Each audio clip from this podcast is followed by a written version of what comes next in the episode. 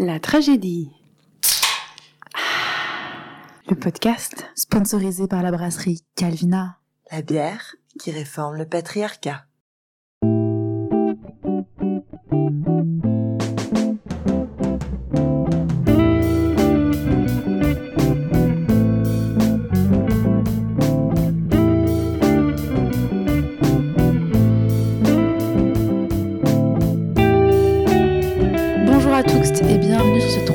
Épisode de notre série spéciale sur le féminisme. Ce podcast vous est présenté par La Tragédie, une association étudiante mais pas que. qui a la patate. Et euh, on se retrouve aujourd'hui en direct des toits de la comédie, bien évidemment, comme toujours. Donc dans cet épisode, on aura le plaisir dans un premier temps d'écouter une chronique de Caro et Emma sur une musique de Grand Corps Malade, Mesdames. Vous allez voir, elles vont bien le démonter. Ensuite, on entendra euh, l'interview de Agnès Van Ouvang. Oui, exactement. Alors déjà, je tiens à préciser que Mesdames, c'est pas une adresse, mais c'est le titre de la chanson. Et oui, donc on retrouve Agnès Manouvang qui n'a pas pu nous rejoindre sur place, mais que j'ai retrouvé euh, sur Zoom ce week-end et qui nous parlera de ses projets à la fois personnels et au sein de l'Université de Genève. La tragédie, le podcast. Alors on se tourne maintenant vers la chronique co-rédigée par euh, Emma et moi-même sur la chanson Mesdames de Grand Corps Malade. Donc pour vous situer un peu, Mesdames, c'est à la fois le titre de la chanson que l'on va analyser et quelque peu déconstruire, mais aussi le titre de l'album, en fait qui euh, comporte principalement des, euh, des avec des artistes féminines, dont Louane, Véronique Sanson, Laura Smet, Camille Lelouch ou Suzanne.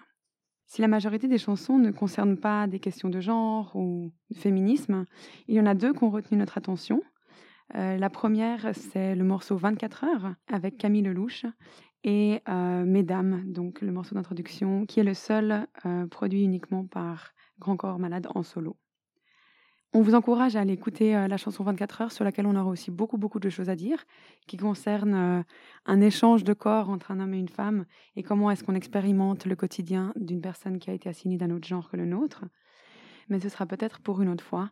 Aujourd'hui, on se concentre sur euh, ce morceau Mesdames, qu'il appelle un hommage aux femmes et sur lequel on a plusieurs choses à redire.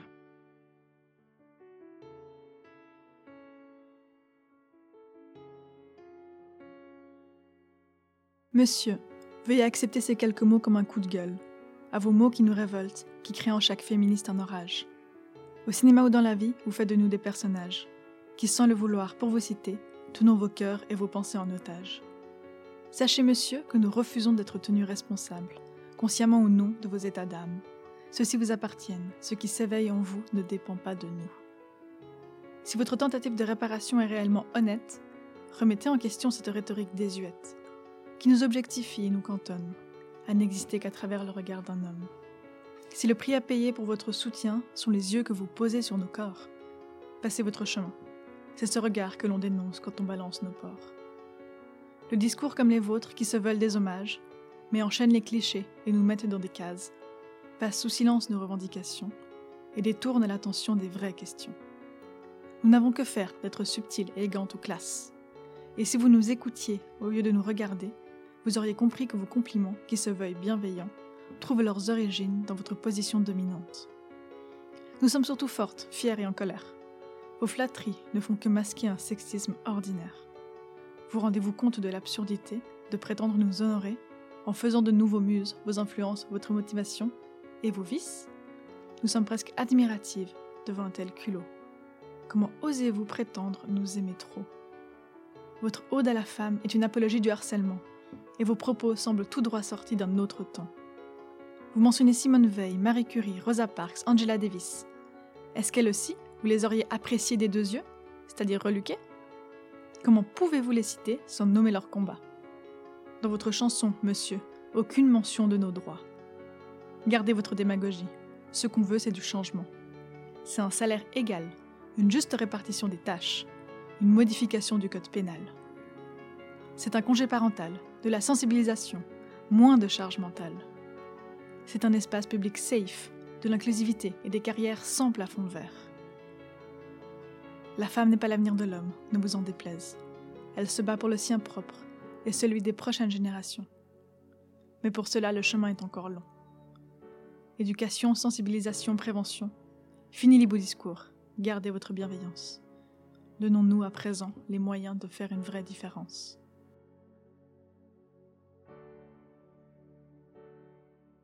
Alors on remercie Emma pour sa lecture euh, si poétique et si émouvante euh, d'une version de Mesdames euh, qui en tout cas correspond beaucoup plus aux valeurs avec lesquelles on adhère. Donc on va maintenant écouter Agnès Van Ouvong nous parler de ses projets à la fois personnels et au sein de l'université. Mais je vous rappelle que donc en fin d'épisode, une autre chronique vous attend, rédigée et déclamée par Inès Reski. Donc la chanson s'intitule Canción sin miedo, la chanson sans peur, par la chanteuse mexicaine Vivir Quintana. La tra, tra, tra. J'ai dit, dit, dit. Le pa, pa, pa. Alors bonjour à toutes et à tous et bienvenue euh, à vous Agnès dans cette euh, interlude littéraire euh, dans le cadre de la série de podcasts réalisée par la tragédie sur la question des mouvements féministes et des différentes causes qui y sont reliées. Donc Agnès, vous êtes écrivaine, vous êtes également critique littéraire et vous enseignez les études de genre à l'Université de Genève, plus précisément à la Faculté des Lettres. Est-ce que vous pouvez nous présenter vos activités dans ce cadre? Oui, alors effectivement, je, m'occupe d'un cours, du cours général en études genre depuis quelques années maintenant, et je, suis aussi en charge de, l'atelier d'écriture en, lien avec ce cours, donc études genre. Et cette année, l'atelier porte sur une question qui, est l'écoféminisme. donc, avec les, participants et les participantes, j'essaie d'expérimenter à travers différentes formes de narration, euh, le roman, l'essai, le théâtre, la poésie, les enjeux écoféministes autour de, de l'exploitation des corps, euh, euh, la vulnérabilité humaine et environnementale, la précarité de la vie humaine et, animale. Euh, donc, on travaille sur des textes aussi divers que, le, que Preciado, Mona Cholet, Corinne Sambrin, Jean-Luc Lagarce. Et l'idée de l'atelier, c'est de, de, de, de, faire écrire et de, commenter des textes en, cours de création. Euh, c'est un atelier qui, qui rencontre un, certain succès et qui, qui intéresse parce que je pense que les questions de genre sont, au centre de, des préoccupations actuelles et, et j'espère continueront à l'être toujours, en plus encore. Oui, absolument. Et, et d'ailleurs, en fait, ça me, ça me mène à une première question. Est-ce que cet atelier est ouvert à tous les étudiantes? Oui, absolument. Cet atelier est ouvert aux étudiants et aux étudiantes, mais aussi aux collaborateurs de l'université et aux habitants de la ville de Genève. D'accord. Et quel est le lien exactement entre le cours et l'atelier? Est-ce que l'un et l'autre sont complémentaires ou est-ce qu'ils est qu'ils sont plutôt indépendants? Absolument. Alors, ils sont indépendants et complémentaires. Dans le cours, on aborde des questions théoriques avec des, des, invités qui viennent donner une conférence selon leur spécialité, histoire de l'art, philosophie, histoire des religions, anglais, littérature, etc. Et, et dans l'atelier, on aborde la dimension créative, uniquement créative. Donc, c'est quelque part une sorte de d'espace de, pratique hein, euh, pur. toutefois, je ne fais pas l'économie de textes euh, théoriques et de textes littéraires, comme par exemple le, livre de, Paul Preciado, Un appartement sur Uranus, qui va permettre d'alimenter un discours qui permettra lui-même de, permettre l'écriture. D'accord. Parce qu'en effet, finalement, cette, euh, complémentarité, si on en parle, elle, caractérise aussi votre propre euh, parcours, puisque vous êtes à la fois en fait euh, dans la pratique et dans la critique. Est-ce que vous pouvez nous parler en fait de ces deux aspects de, votre œuvre, puisque vous êtes à la fois romancière et critique littéraire? Oui, alors il y, a, effectivement, comme vous disiez, deux, aspects qui sont absolument complémentaires pour moi, qui sont même des alliés. Euh, la partie euh, fictionnelle qui fait mon quotidien, on va dire, et la partie théorique. J'ai une formation académique. J'ai écrit une thèse sur Jean Genet qui s'appelle Les revers du genre, dont j'ai essayé de, de voir comment, cette, grande notion de genre, d'identité, est mise en scène dans l'œuvre de, Genet. Et ça, c'est vraiment ma formation initiale. Et après avoir écrit cette thèse, eh bien, je me suis tournée vers la fiction, peut-être sous l'influence de Jean Genet, je ne sais pas, et j'ai publié quatre romans qui ont tous un lien, si je réfléchis bien, avec cette question des identités, au fond, et du genre, bien sûr. Donc pour moi, il y a vraiment une, passerelle tout à fait cruciale, essentielle, qui se fait entre, entre écrire et, enseigner, entre écrire et, théoriser. Et mon activité à la fois bah, d'enseignante hein, à Genève permet de marier cette, mes préoccupations qui sont effectivement la théorie et, la fiction. Oui, absolument. Et, et est-ce que finalement, en fait, cette pratique vous a permis d'appréhender intellectuellement différemment la question, la question du genre? Cette pratique, elle me permet surtout de mettre à distance mon, rapport à, à, l'écriture, puisqu'on réfléchit beaucoup sur la question du regard, la question du point de vue, et la question du genre également, parce qu'au fond, on en fait un, on, en fait un usage critique, bien sûr, mais surtout littéraire.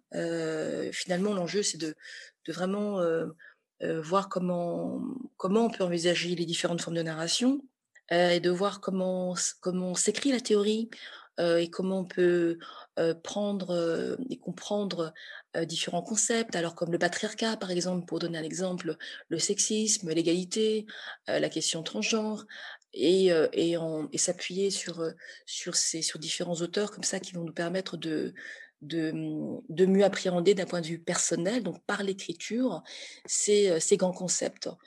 Donc pour moi, il y a vraiment un rapport de, distance et, de, proximité avec le concept du genre, et je suis très contente de pouvoir les, les, approcher avec le regard des participants et des participantes. C'est assez passionnant d'avoir ce, ce, laboratoire, on va dire, en direct.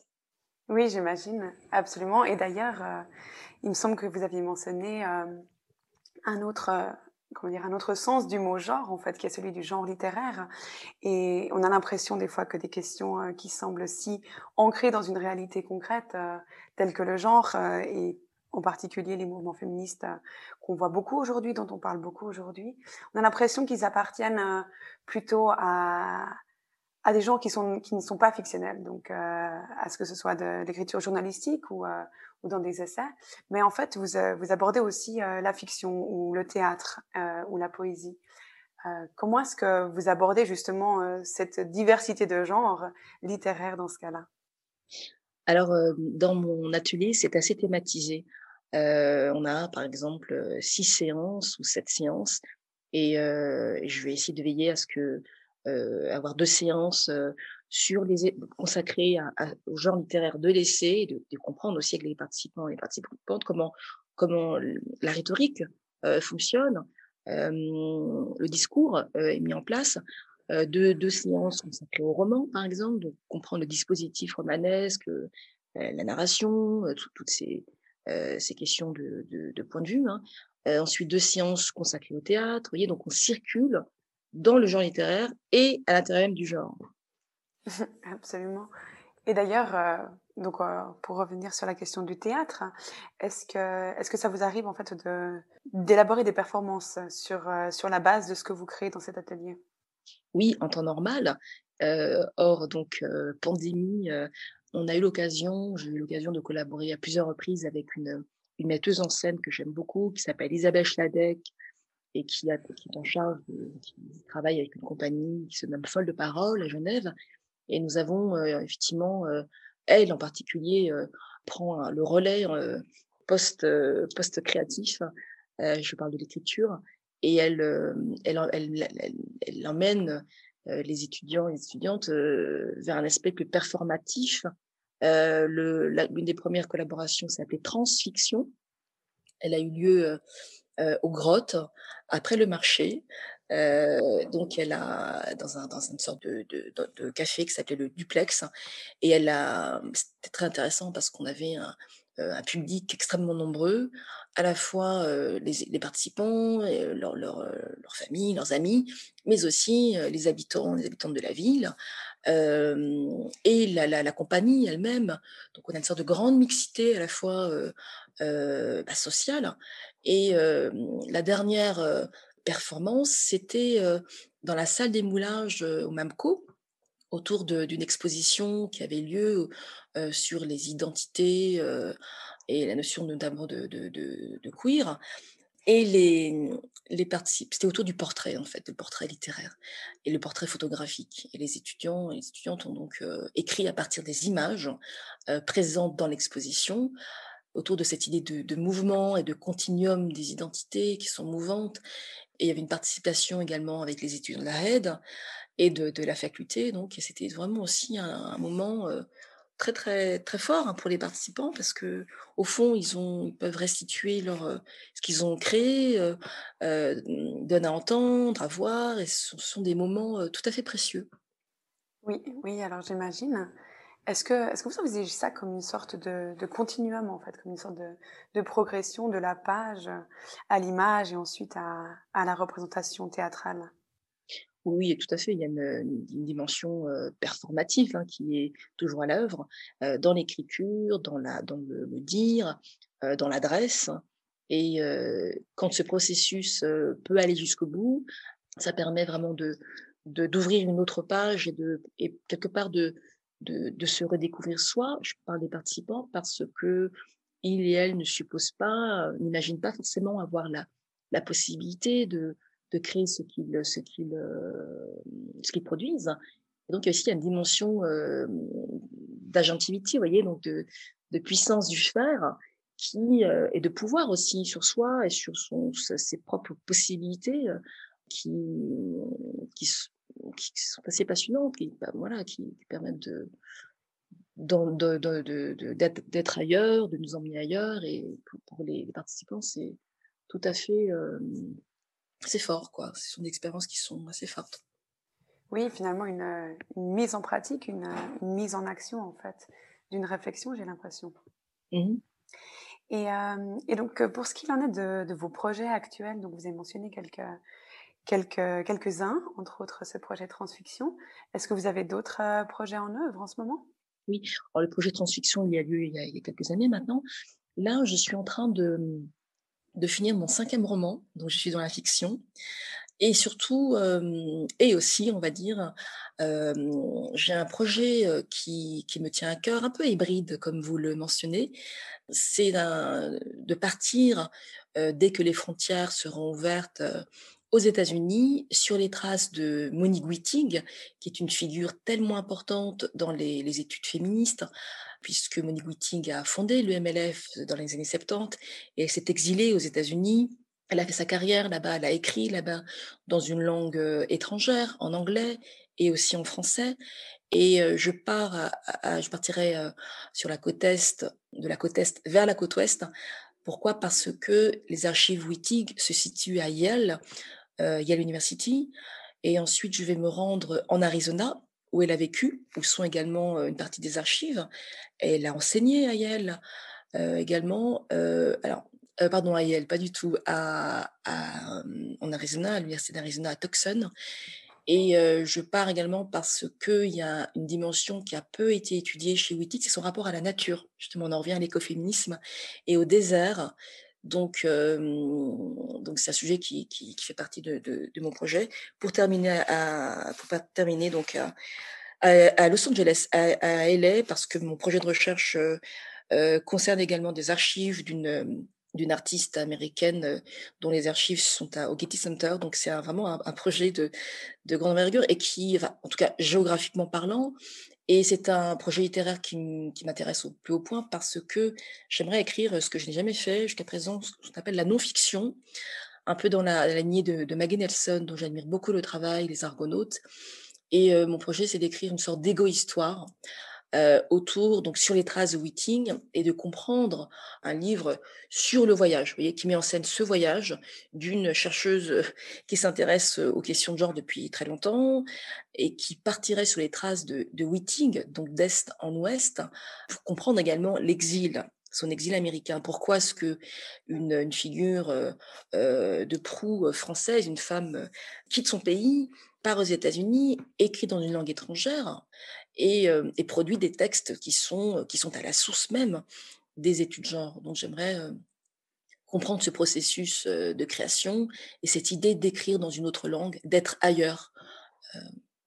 Que vous allez en fait vous-même expérimenter, j'imagine, une fois sur place.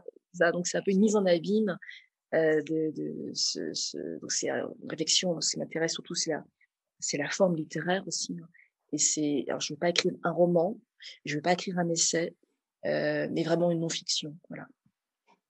Oui, en fait, sortir de, de, ces catégories finalement de genre sous tous les sens euh, du terme. Absolument, c'est vraiment ça qui est intéressant, c'est quelque part une, une, une, une, mise en application, une, pratique hein, de ce que représentent euh, les études genre, au fond, déconstruire, déconstruire et déconstruire. Mmh et toujours dans l'interdisciplinarité, j'imagine. Absolument.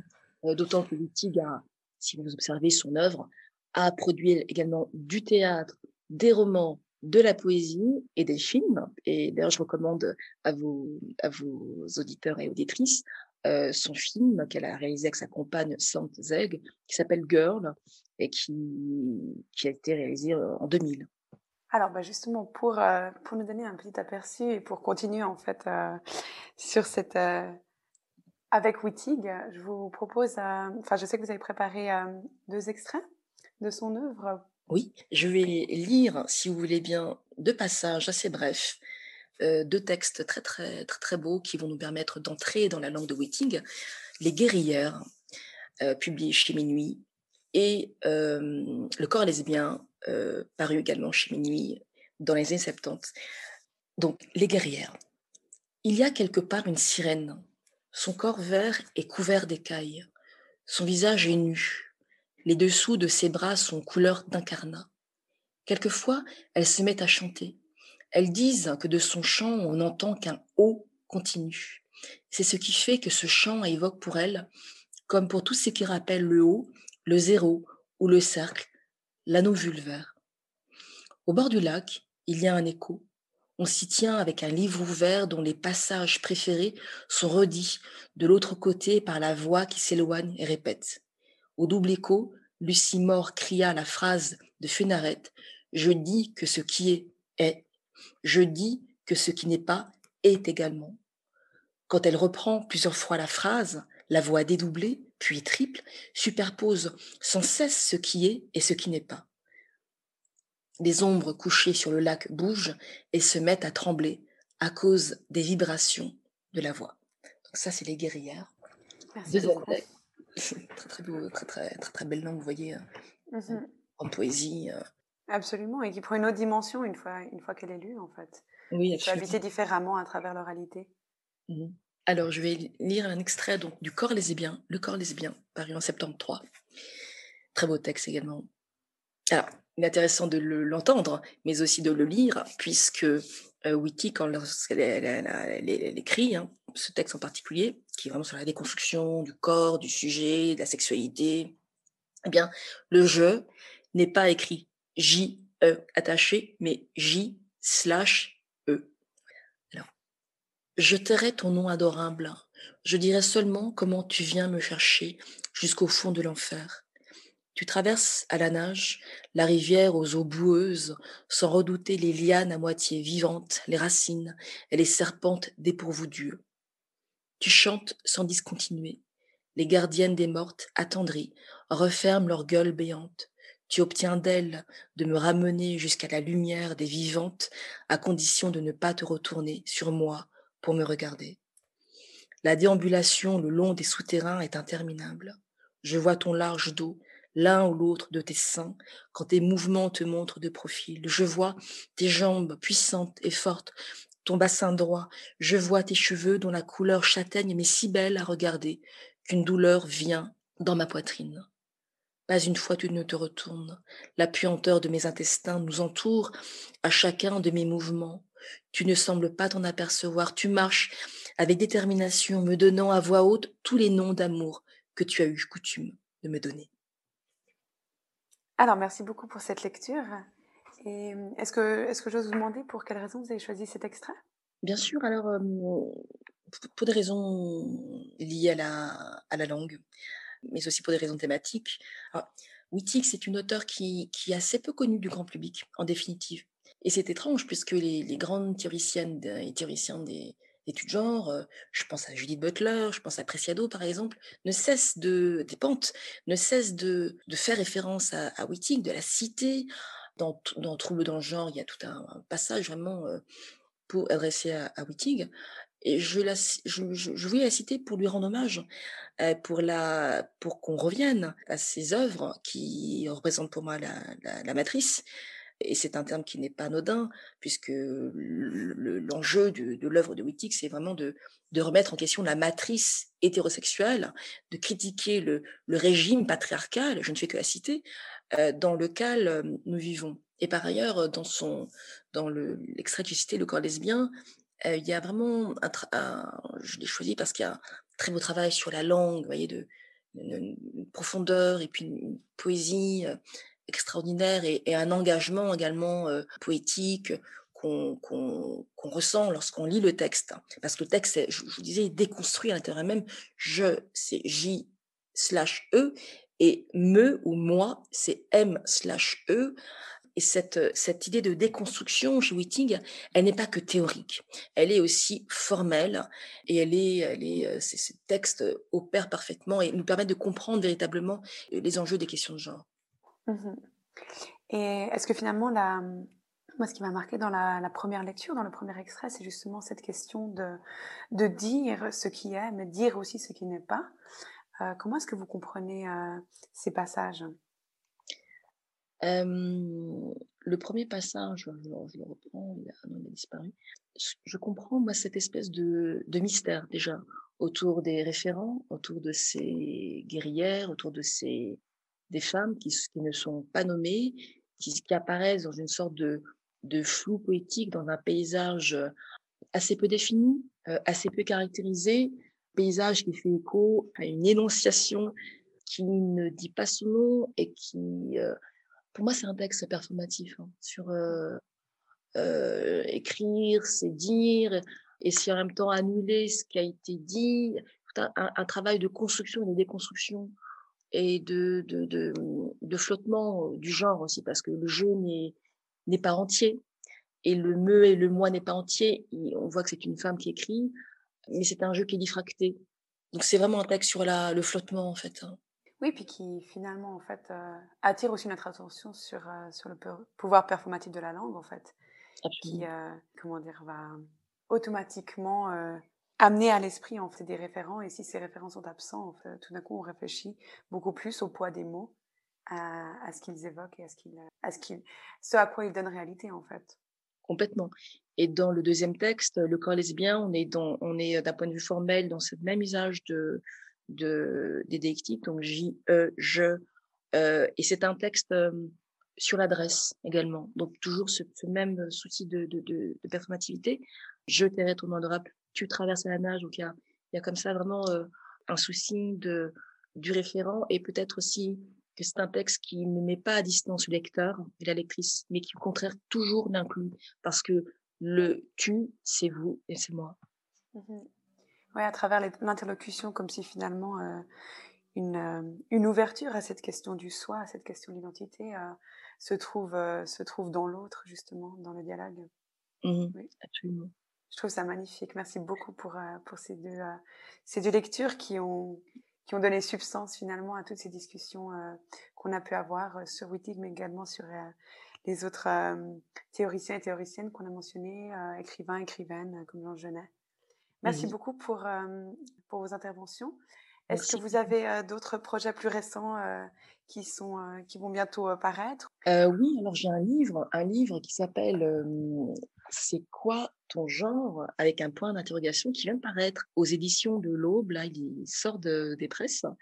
Et c'est un texte qui, est, qui me tient à cœur, qui est une commande qu'un éditeur m'avait passé comme ça. Et donc, c'est une donc je propose une, une introduction euh, qui reprend le contexte euh, post-MeToo, euh, balance ton porc, la question d'inceste avec, également et du consentement, puisque je, cite le texte de Camille Kouchner et de Vanessa Springora, pour essayer de vraiment d'éclairer de, façon très très simplifiée ce qu'est le genre d'un point de vue historique, mais aussi vraiment d'un point de vue sociologique, euh, même si je suis pas sociologue, je suis au contraire, enfin au contraire, non, je suis, euh, j'ai des de lettres, hein, je suis littéraire et euh, je m'intéresse beaucoup à, à l'art en général, si bien que mon, texte, mon livre, donc c'est quoi ton genre, analyse une série qui s'appelle Transparent de,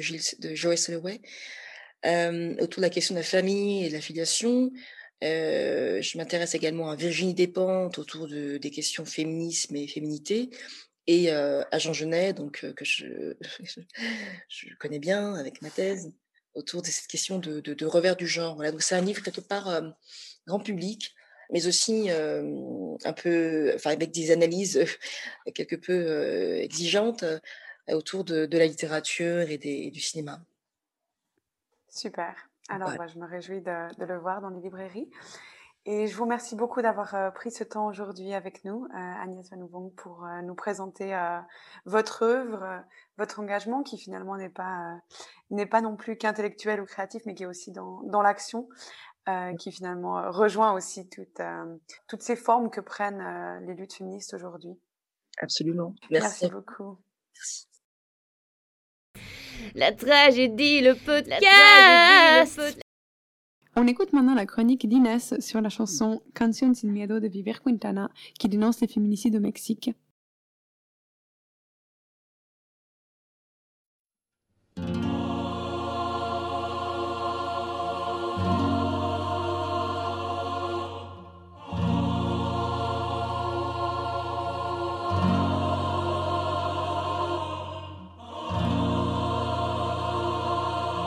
Je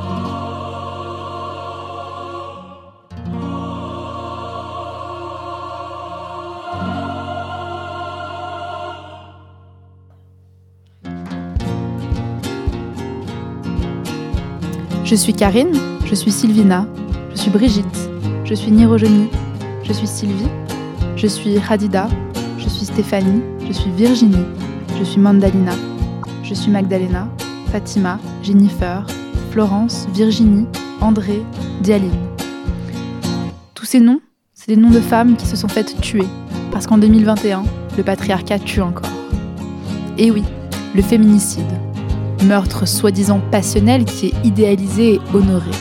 Parce que la passion des hommes, elle est excusable, elle est normalisée. Que ce soit dans les rues parce qu'ils ne savent pas se tenir, ou dans les lits parce qu'on les avait trop excités.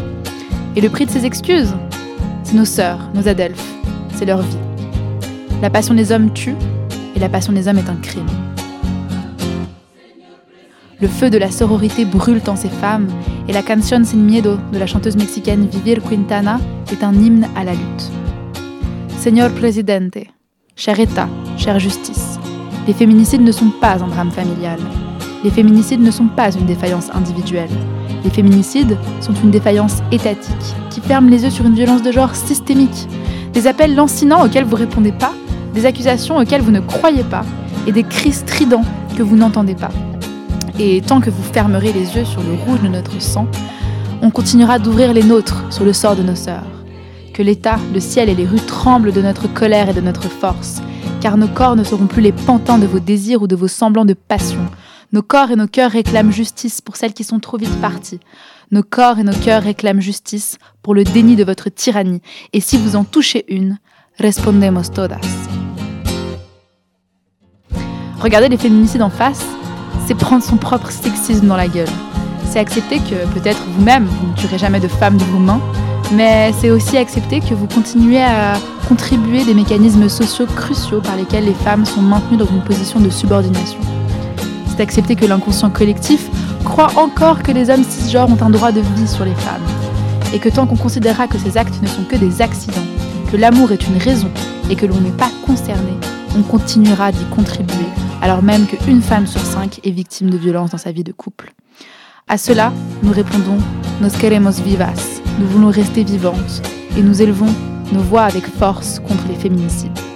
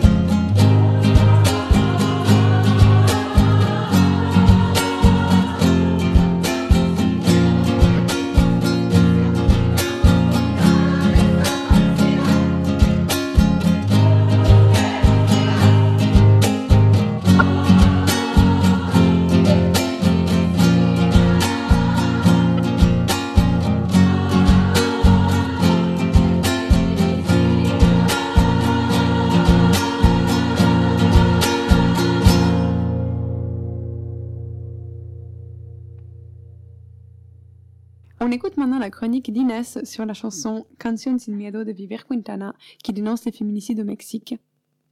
Merci d'avoir écouté ce troisième épisode euh, de notre euh, série spéciale sur les luttes féministes.